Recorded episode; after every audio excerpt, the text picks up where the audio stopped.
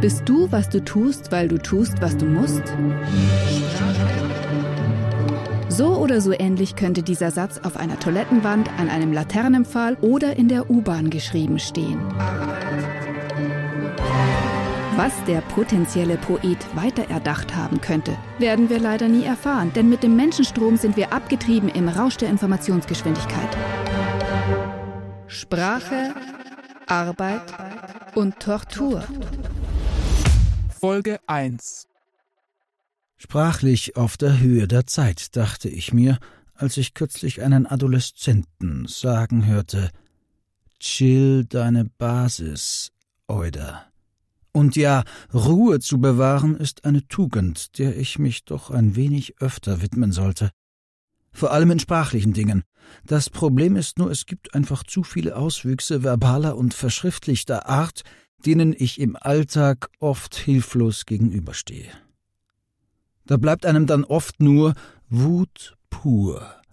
Und damit wären wir schon bei einem der größten Übel unserer Zeit. Nicht die eingangs erwähnte Jugendsprache ist es, die mich verzweifeln lässt. Die hat einfach zu viel Erfrischendes. Nein, es ist diese Hirnlosigkeit, mit der alle von allen abschreiben. Und dann eben Hirnlosigkeit pur vervielfachen. Das Attribut pur zum Beispiel wird sehr gern dem Hauptwort nachgestellt. Eigentlich ein Unsinn pur. Doch die lieben Kollegen in der Werbung geben hier vor, wie wir sprechen. Einfach indem sie es immer und immer wieder und wiederholen. Ja, und weil ich gerade bei Sinn und Unsinn bin, auch den Umstand, dass heute überall alles Sinn macht, haben wir aller Wahrscheinlichkeit nach der Werbung und ihrem redaktionellen Umfeld in den Medien zu verdanken. Aber immer wenn ich meine Freunde darauf aufmerksam mache, dass es im Deutschen doch das schöne, kurze Wort sinnvoll gibt, das ja so schön und voll klingt, und dass es keinen Sinn hat, ständig den aus dem Amerikanischen entliehenen Sinn zu machen, dann ernte ich meist Unverständnis pur und werde als Besserwisser links liegen gelassen. Aber die Werbung und die Medien halte ich ja noch für einigermaßen erträglich. Sie haben es sich ja irgendwie zur Aufgabe gemacht, kurz und prägnant auf den Punkt zu kommen. Sie führen nicht diese verbalen Schleier im Munde, mit denen die Politik versucht, Dinge, die ausgesprochen werden sollten, aber eben Stimmen kosten könnten, schön zu reden. Wobei man von Schönheit hier so weit entfernt ist wie der Kilimanjaro vom Titicacasee.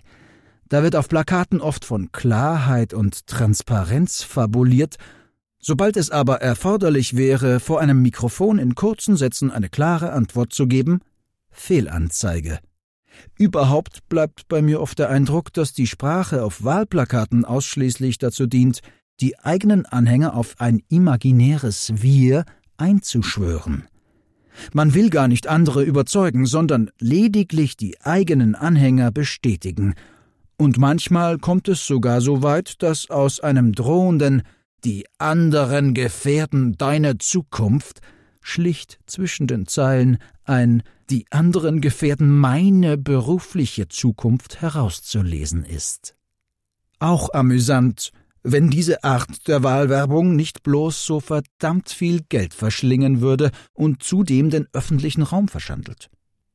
Ich spare mir weitere Beispiele anzuführen, denn ich fürchte, dass Sie, liebe Hörerinnen und Hörer, diese zur Genüge kennen und dann hier an dieser Stelle abschalten und das will ich keinesfalls, denn viel lieber will ich Ihnen noch kurz erzählen, was es mit dem anfangs erwähnten Jugendlichen auf sich hat. Ich stehe auf einem U-Bahnsteig und warte.